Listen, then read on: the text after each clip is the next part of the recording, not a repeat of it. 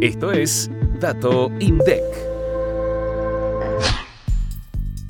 La actividad de la construcción cayó 4,5% interanual en septiembre de 2023 y 0,1% respecto del mes previo. Al analizar el comportamiento de los insumos, las mayores bajas se registraron en el consumo aparente de las placas de yeso, con una disminución de 13% y de pisos y revestimientos cerámicos que se contrajo un 10%. Las únicas subas del mes se dieron en los insumos de pinturas para la construcción y asfalto. En agosto de 2023 se contabilizaron 479.856 puestos de trabajo registrados en el sector privado de la construcción, lo que representó un crecimiento de 10,2% a nivel interanual. Por otro lado, la superficie autorizada por los permisos de edificación bajó un 12,8% con respecto al mismo mes del año pasado y computó su quinta caída consecutiva.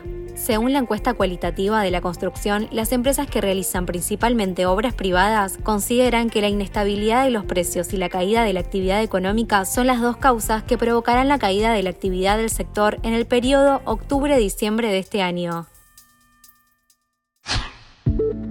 Activa la campanita para no perderte los próximos episodios. Hasta el próximo Dato INDEC.